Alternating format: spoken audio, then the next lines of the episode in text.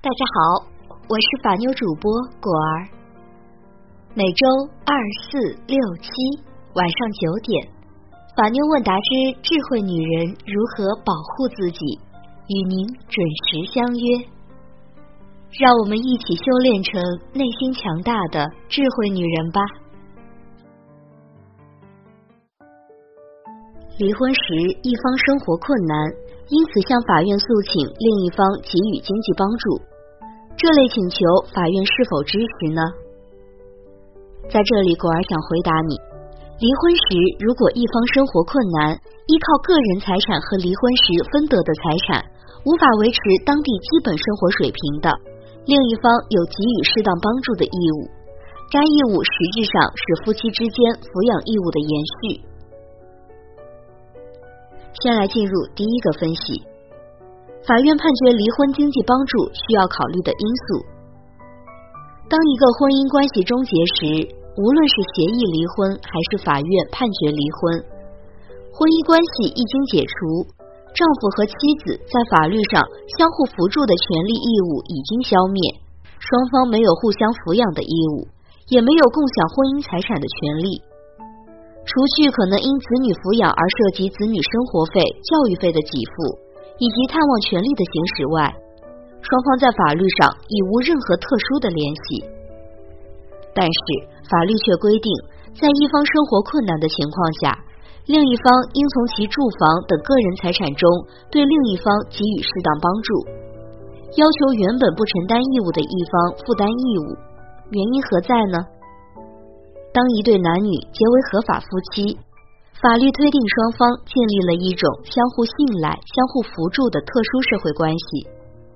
夫妻关系存续期间，双方都为维持这个婚姻共同体做出了努力，这其中包括个人的自我损失和自我牺牲。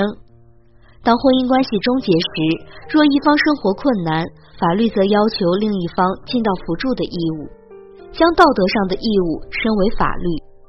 因为我们不能排除一方的生活困难可能是为了家庭利益而放弃个人发展机会所造成的。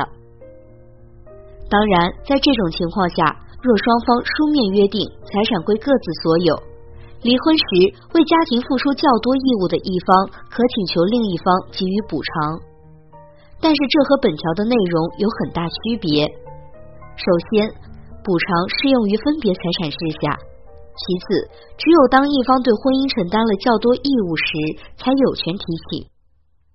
而本条适用条件则不同：第一，它不限定于某类特定的财产制；二，是否对婚姻共同体尽了较多义务，也不是提出请求的必要条件。只要在离婚时存在生活困难的情况，均可向对方请求经济帮助。当然，本条只是原则性规定。法院在判决时还应考虑以下几个问题：一、生活困难的界定。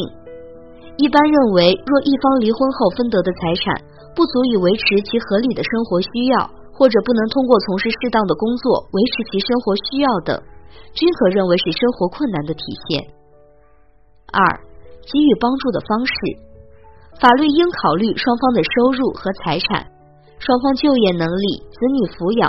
婚姻期间的生活水平等等因素，合理确定辅助的数额和方式。三、需要说明一点的是，婚姻关系的过错不应在考虑之列，意味着有过错的一方若存在生活困难的情形，也可要求无过错方给予适当的经济帮助。再来进入今天的第二个分析：离婚时经济帮助的方法。按照婚姻法的规定，经济帮助的具体办法由双方协议，协议不成时由人民法院判决。法院在判决时，除了考虑帮助方的经济条件外，还应考虑受助方的具体情况和实际需要。实践中通常采用的做法是：一、受助方年龄较轻且有劳动能力，只是生活上暂时存在困难的，则采用给予短期或一次性支付帮助费用的方法。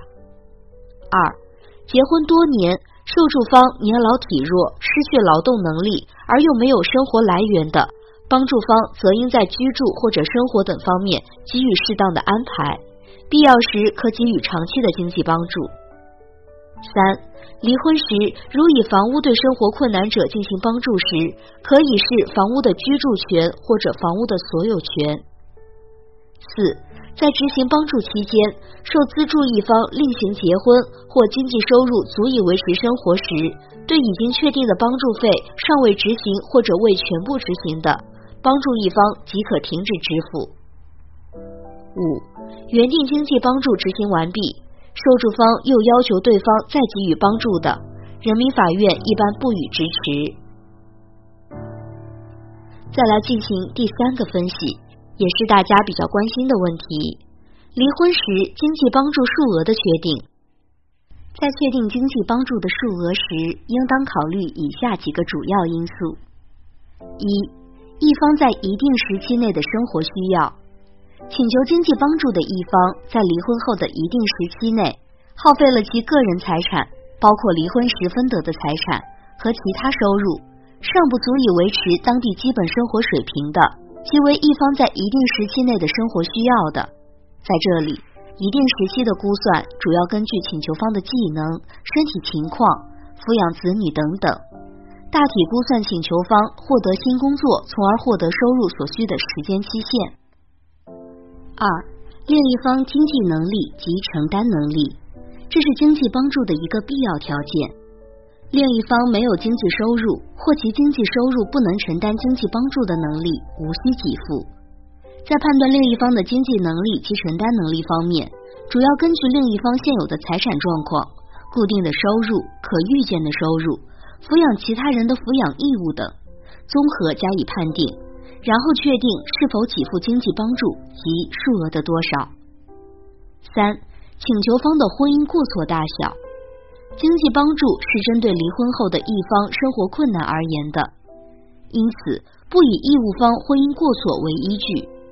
但是对于请求方来说，如果离婚是其过错造成的，如与他人通奸、非法同居等。导致稳定甚至美好的生活被破坏与瓦解的，是由请求方造成的。请求方当然要承担一部分甚至全部责任。法律的指引功能和评价功能，应当在离婚的经济帮助方面有所体现。国外民法典对此有明确规定。我国在确定经济帮助及数额时，也应当考虑请求方的婚姻过错大小。